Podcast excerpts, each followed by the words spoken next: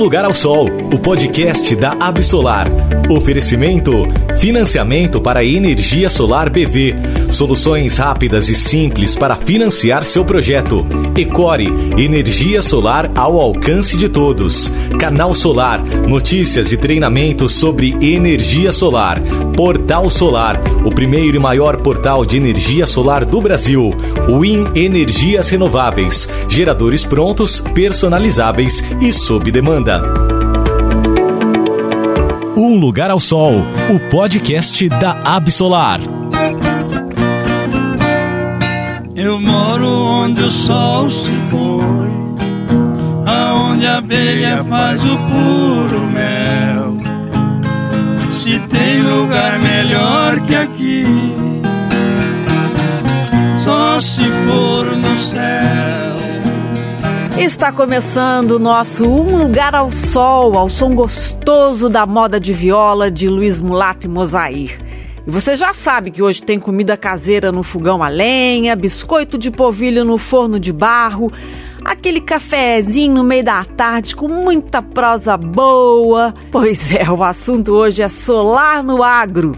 E quem me acompanha nessa roda gostosa de conversa é o Rodrigo Sawaia, presidente executivo da AB Solar.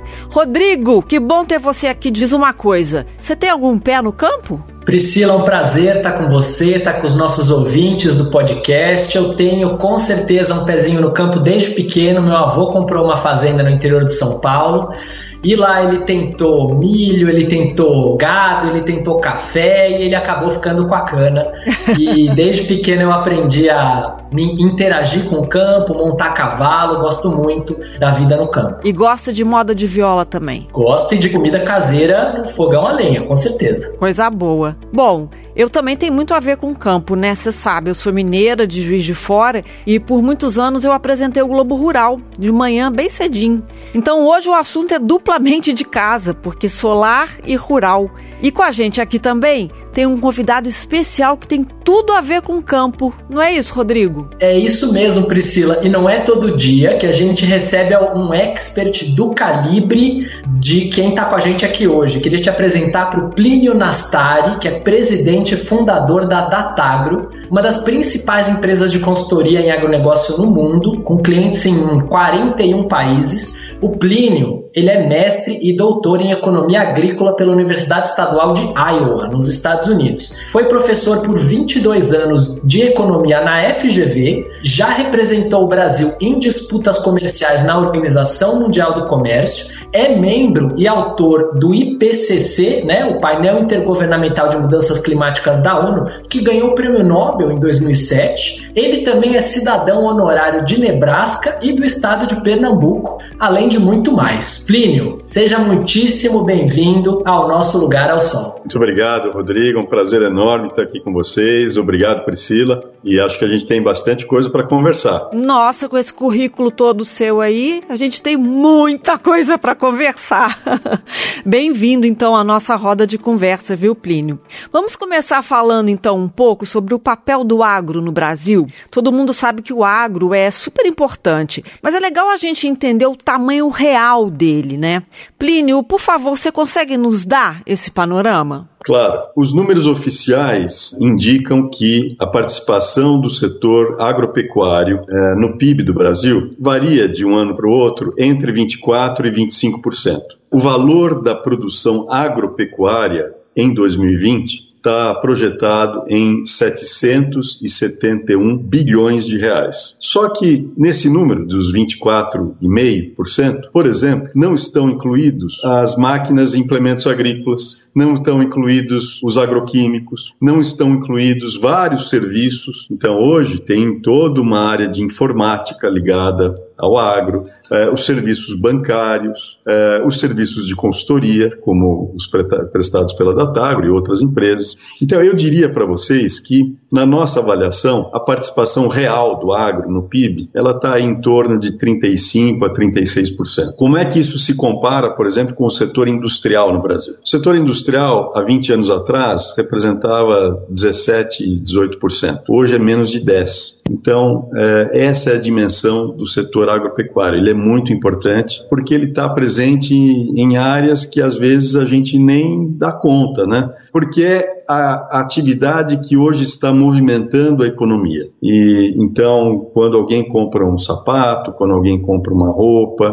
que é feita com algodão, no fundo ele está consumindo produtos do agro e o agro está por trás de muitas coisas realmente no Brasil. E está dando um show é, nesse período de pandemia, porque ele não parou é, e hoje o agro do Brasil está alimentando mais de 1,6 bilhão de pessoas no mundo inteiro. É, Rodrigo, você também tem essa noção, né, que tem muita gente que não faz ideia de que o agro está envolvido em absolutamente tudo no nosso cotidiano. Eu sou um aluno nesse sentido, Priscila, e tenho aprendido aí com Plínio muito a respeito da importância do agro para o Brasil e para o mundo. Imaginar que um terço de toda a produção de riqueza do Brasil está relacionada com agro, conectada com agro, mostra por que é tão importante a gente falar dele num podcast como o nosso. Claro.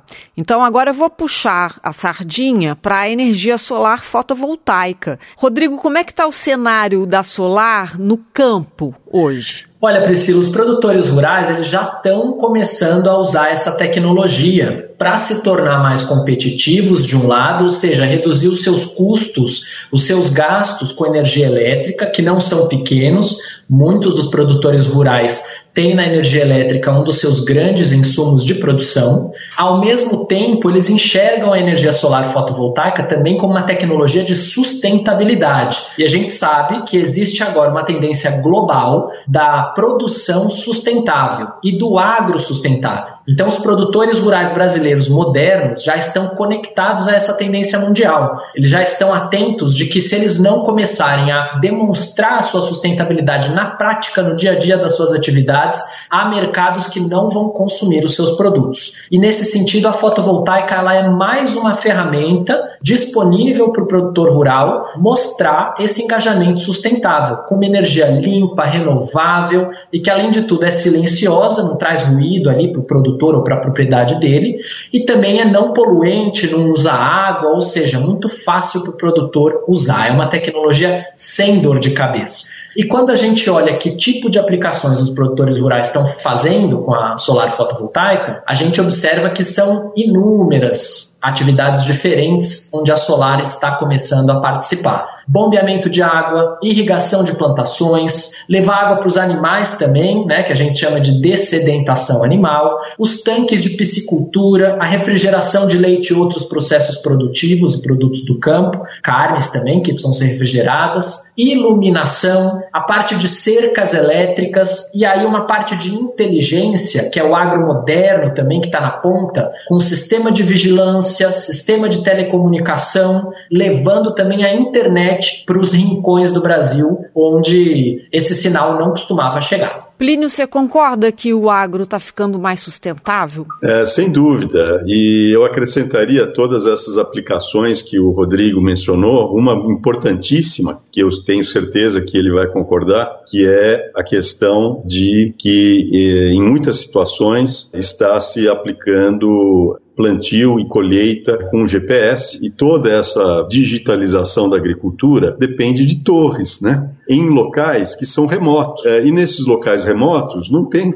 é, ligação elétrica, né? Como é que você sustenta uma torre de transmissão de internet no meio de um campo de uma fazenda de 10 mil hectares? Ora, tem que ser com fotovoltaica. Com né? certeza. Então, a modernização do campo e a aplicação de técnicas e práticas agrícolas agrícolas modernas, que aumentam produtividade, está muito relacionada à utilização desse tipo de tecnologia. E falando em sustentabilidade no agro, eu diria que o Brasil é um dos países que aplica a agricultura mais sustentável do mundo, inclusive no que tange à utilização de agroquímicos de forma inteligente. A gente usa muito pouco agroquímico, na verdade, porque o Brasil está praticando duas safras, às vezes três safras no mesmo hectare durante um ano. Então, quando a gente leva em conta a utilização da terra está sendo feita no Brasil, a gente usa pouco produto químico e em algumas áreas-chave, como é o caso da cana-de-açúcar,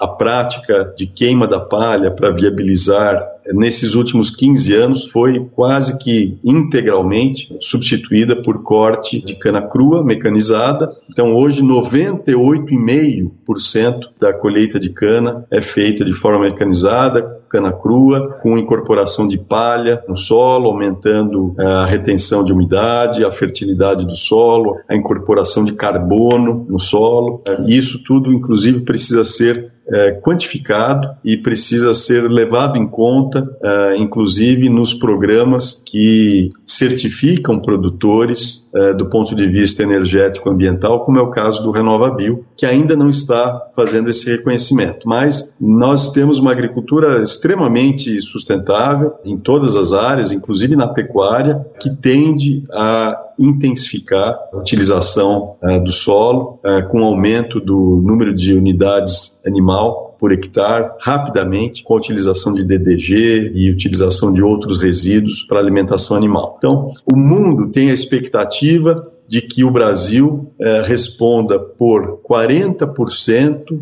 do incremento da demanda mundial de alimentos até 2050. Quem é que tem essa expectativa? A FAO, a OCDE, o USDA nos Estados Unidos. Então, o Brasil já tem um protagonismo muito grande e o mundo espera que esse protagonismo é, continue crescendo nas próximas décadas. É, vocês estão comentando aí sobre os vários usos da solar e a nossa produção preparou uma reportagem com alguns produtores que estão usando já essa tecnologia.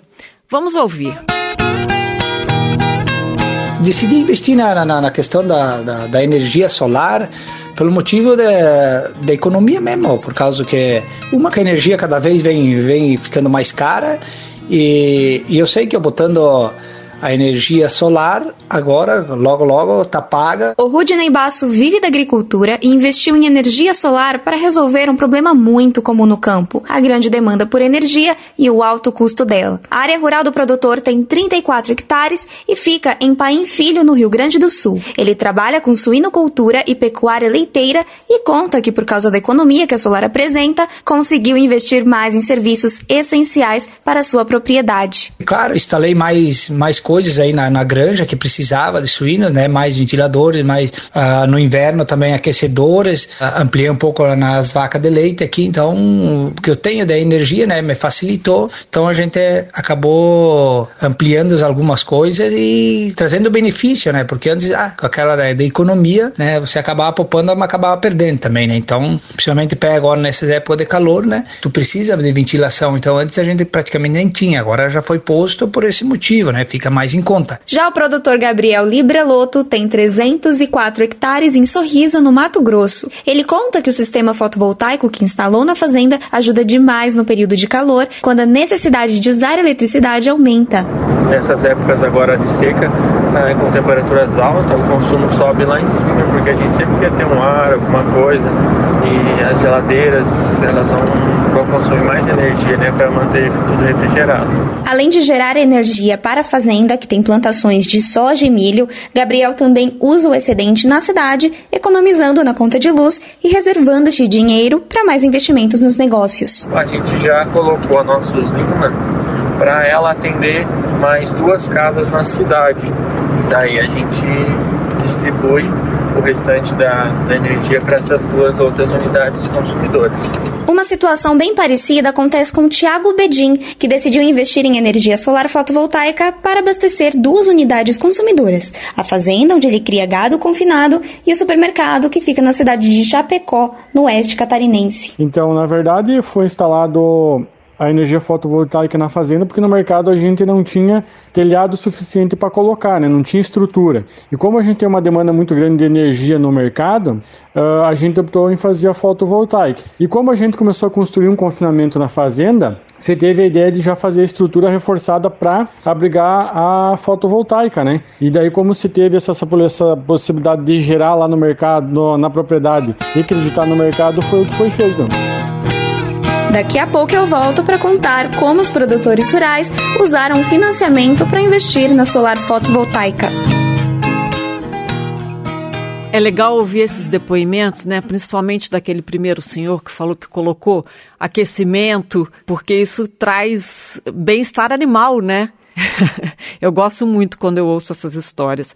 Agora, Rodrigo, me diz uma coisa: quando a gente pensa em energia solar fotovoltaica, tem diferença falar em pequena, média ou grande propriedade? Pois é, Priscila, essa é uma das características interessantíssimas da solar ela é versátil e ela é modular, ou seja, ela se adapta ao tipo de atividade produtiva que aquele é, agricultor tem, que aquele produtor rural tem, seja milho, seja soja, seja gado, seja é, gado de corte, gado leiteiro, mandioca, ou seja, ela cabe em qualquer tipo de aplicação rural. E por outro lado, ela também pode ser utilizada pelo pequeno produtor, médio produtor e grande produtor. Para a gente ter uma ideia, no Brasil são 21 mil sistemas solares no campo gerando energia limpa para mais ou menos 30 mil produtores rurais ou unidades consumidoras de produtores rurais. Quer dizer, tem alguns sistemas que geram para mais de uma unidade, como inclusive é, a reportagem mostrou, né? Um produtor que aproveita a área que ele tem disponível no campo para gerar energia para abastecer, por exemplo, um imóvel na área urbana, né? Desde que esteja ali na mesma distribuidora. Com isso, a gente vê que no total os produtores pequenos, médios e grandes, eles hoje já são o terceiro maior investidor como segmento de consumo em energia solar. Em primeiro lugar, a gente tem empresas de comércio e serviços, a maioria delas são urbanas. Em segundo lugar, a gente tem as residências, que também na maioria urbanas, mas em terceiro lugar já vem o campo. Inclusive, mais investimento de produtor rural, 13,2% do que de indústrias, que dá mais ou menos uns 8 a 9%. E com isso são 2,3 bilhões de reais que os produtores rurais já trouxeram é, para a fotovoltaica nas suas propriedades. Então são números impressionantes. Agora eu tenho certeza de que isso é só o começo, porque se o Plínio nos der uma ideia, uma dimensão de quantos milhões de produtores rurais o Brasil tem, a gente vai enxergar o tamanho do oceano verde de oportunidades ainda para aproveitar com a solar. Claro, obrigado, Rodrigo. É, esse universo aí é de aproximadamente 2 milhões e meio de produtores. E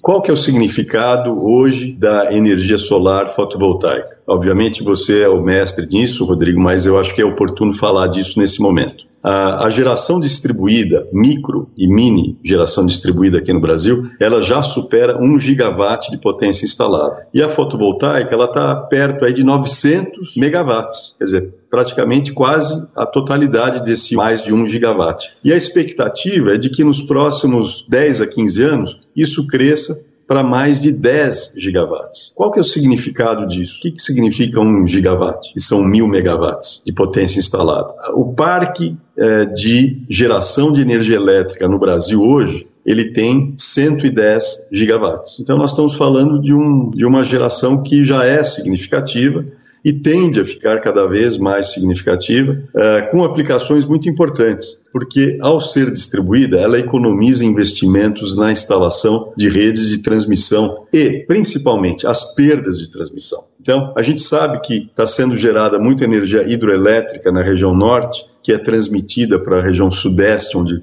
tem a grande concentração uh, populacional no Brasil, através desses linhões que têm 2 mil ou mais de 2 mil quilômetros. Quanto é que se perde de energia nessa transmissão? É 15%. É muita coisa, né?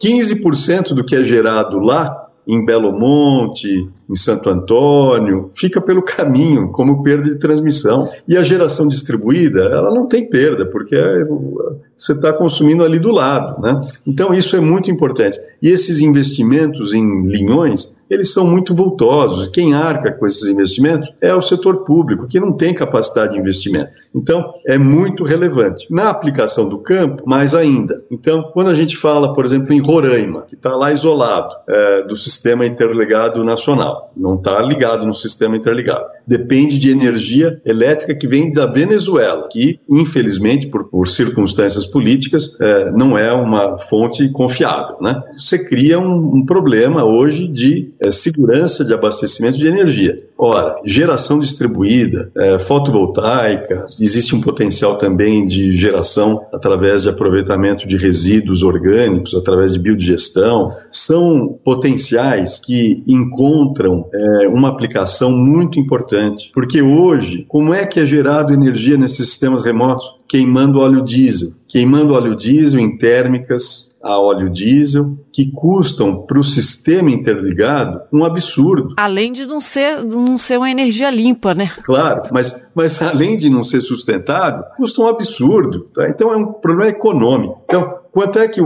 todos nós estamos pagando na conta de luz, inclusive aqui em todas as regiões do Brasil, porque esse custo é rateado por todos? Quanto é que se paga? Se paga entre 1.500 e 1.800 é, reais por megawatt-hora, que é altíssimo, tá certo? Então, existem aplicações, sim, muito interessantes para melhorar a eficiência, reduzir o custo para a sociedade e, obviamente, fazer isso de forma sustentável. E é, eu vejo que tem uma aplicação muito grande em várias atividades agrícolas, porque onde você não consegue fazer mecanização, por exemplo, em fazendas de cana, onde você faz, você hoje é, aplica plantio e colheita mecanizada. Onde você não consegue plantar cana porque você tem problema de é, declividade, você poderia instalar um painel fotovoltaico, desde que ele estivesse na face né, adequada né, da, da captura de, de, da energia solar, é, e aí otimizando esse investimento e, e ajudando dessa forma a aumentar a oferta de energia daquele complexo, né, que está hoje preocupado em, em gerar cana-de-açúcar, açúcar e álcool. E isso outras atividades também, milho, soja. Então, você poderia aproveitar áreas que hoje não têm um aproveitamento competitivo por questões de topografia para eventualmente complementar com energia solar.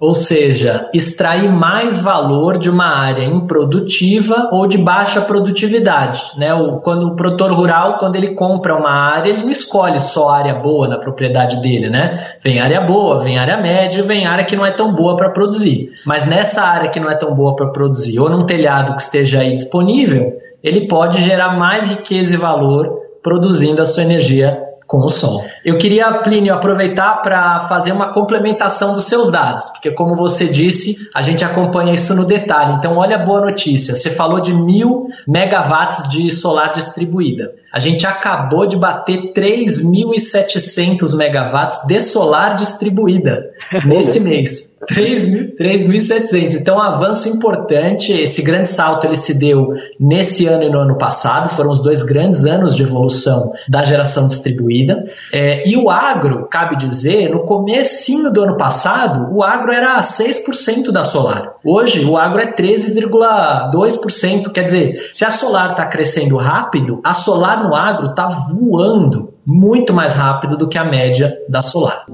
Eu vou pedir 30 segundos da sua atenção para chamar um break. A gente já volta.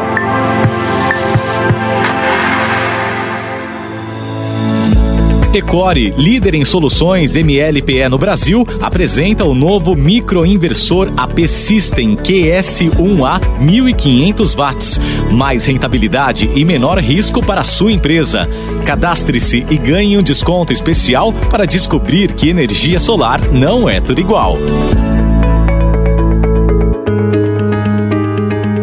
Financiamento para energia solar PV. Aproveite para financiar até 100% do projeto, incluindo o equipamento, a instalação e tem até 90 dias para pagar a primeira parcela. Saiba mais em bv.com.br/solar.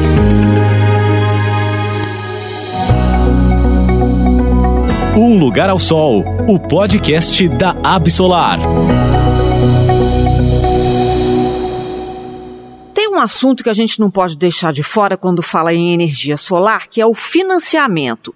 Vamos ouvir o segundo trecho da reportagem que fala justamente sobre isso.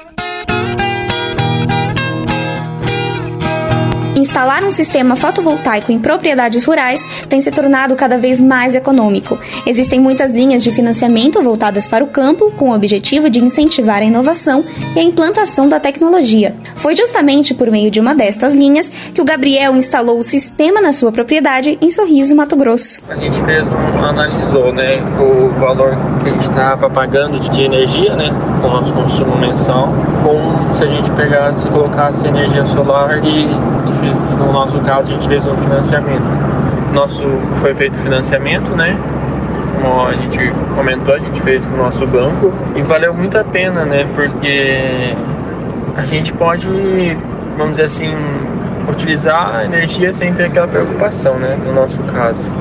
Nós, em três anos, a gente vai estar com essa nossa usina paga. Já o Rodinei optou pelo programa de fortalecimento da agricultura familiar para instalar sistema fotovoltaico na sua pequena propriedade no Rio Grande do Sul. Peguei um Pronaf, a linha de investimento, um juro 2% ao ano, vou ter dois de carência, mais oito para pagar, né? Então 10 anos. Então fica bem, bem acessível, bem tranquilo mesmo para mim pagar. Na verdade, eu com seis meses de energia, se fosse nos 10 anos, nem cinco a seis meses eu pago e depois os outros seis meses do, do ano me, me sobra na, verdade, claro. Então vai ficar bem, bem em conta e usando à vontade isso, dizendo. Então é bem tranquilo mesmo. Com mais oportunidades de financiamento, os produtores rurais conhecem os benefícios que a energia solar fotovoltaica proporciona ao campo e assim o setor cresce ainda mais no país. A gente ouviu eles comentando sobre os financiamentos que eles fizeram, né?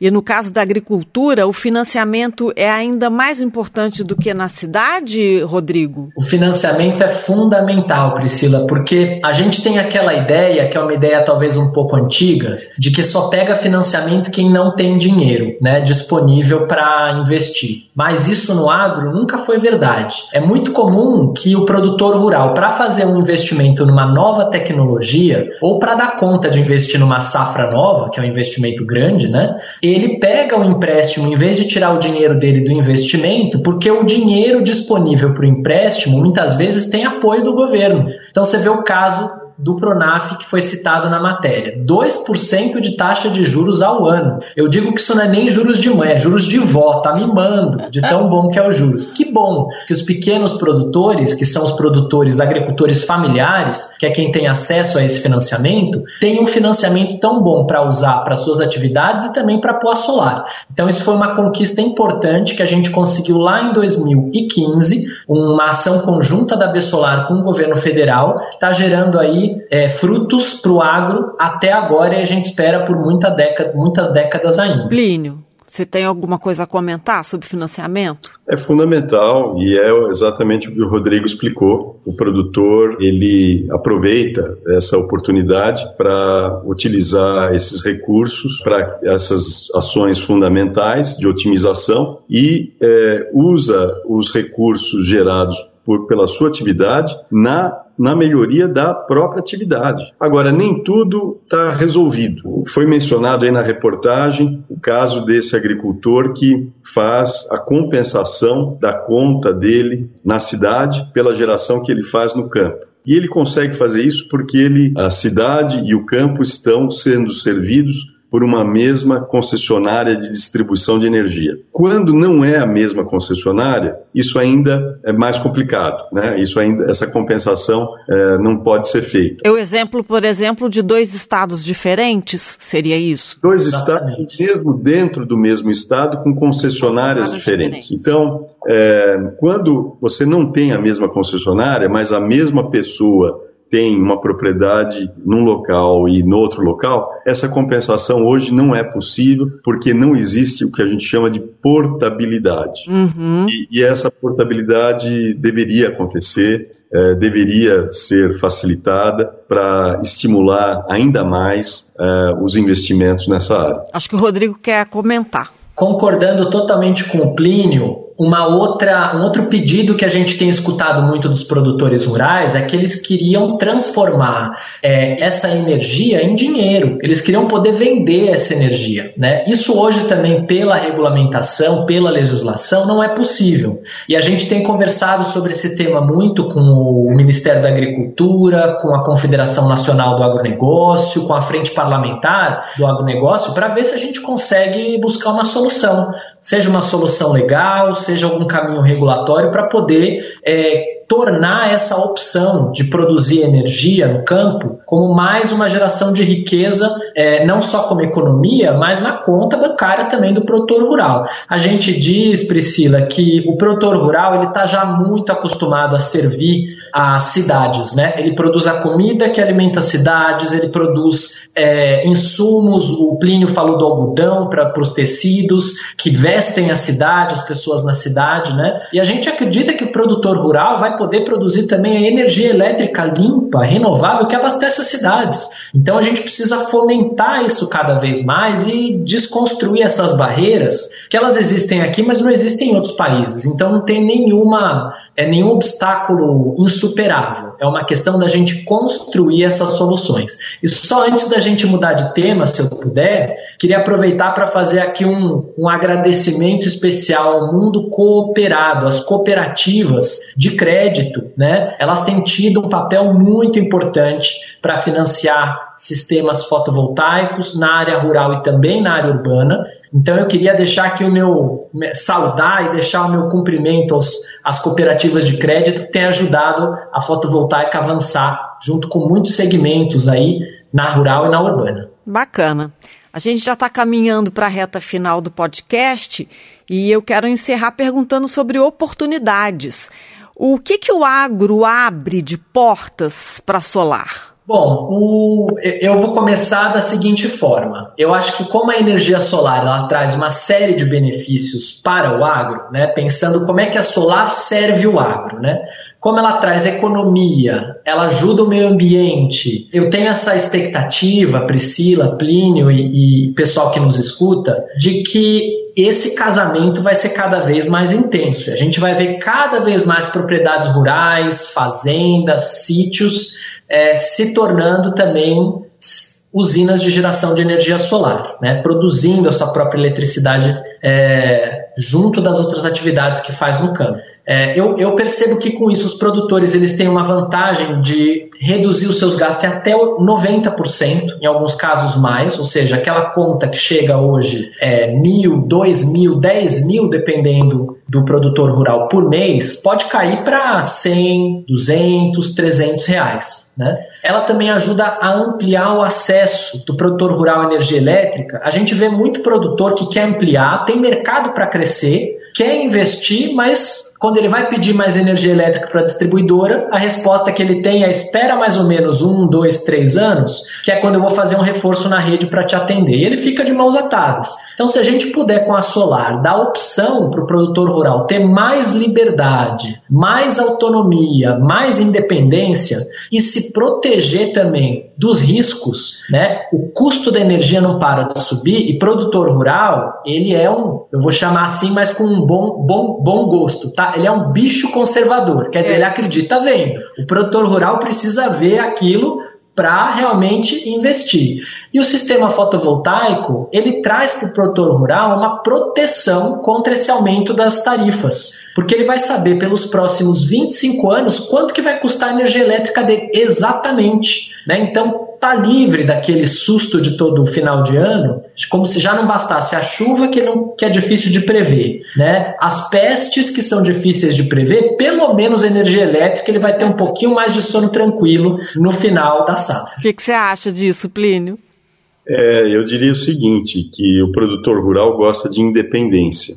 E nós estamos falando, na verdade, de desenvolvimento porque a possibilidade de se ter a geração de energia em locais de difícil acesso, não só de fácil acesso, mas os de difícil acesso, é, tem um, um caráter de desenvolvimento extraordinário porque é o que pode levar, por exemplo, à possibilidade de educação para a família desses agricultores que estão em regiões remotas. Então, acesso à internet, acesso a facilidades que a eletricidade traz, conforto animal para granjas de aves, de, de suínos, é uma série de coisas. E, e ficar livre das oscilações de energia que acabam queimando é, muitas vezes equipamentos é, no campo. Eu próprio já fui vítima disso várias vezes, né, por problemas de oscilação no fornecimento de energia na rede. Então, essa independência, que é um valor que a agricultura no mundo inteiro valoriza muito, ela é aumentada com a geração é, distribuída fotovoltaica, que oferece essa possibilidade de forma econômica para um conjunto muito grande é, de produtores rurais. Então, a gente vê que isto vai continuar crescendo e vai reduzir a pressão é, de investimentos do setor público na área de geração de energia. Isso é muito importante porque vai trazer independência cada vez maior para o país como um todo. Ah, tá acabando e eu quero agradecer muito a sua presença, Plínio Nastari, presidente e fundador da Datagro, muito obrigada por ter vindo aqui hoje. Prazer muito grande. Obrigado, Priscila. E obrigado pela sua participação, Rodrigo Sawaia, que é presidente executivo da AB Solar e que esteve dividindo aqui essa bancada virtual comigo hoje. Obrigado, Priscila. Sempre um prazer. Obrigado, Plínio, por receber o nosso convite, estar aqui conosco. E obrigado a todos que nos escutaram. E queremos agradecer a participação dos produtores rurais que fizeram parte da reportagem que vocês ouviram hoje aqui. E também quero fazer um agradecimento especial às nossas parceiras aqui do podcast. Um Lugar ao Sol, o podcast da Absolar agradece o financiamento para a energia solar BV e Ecore pelo apoio.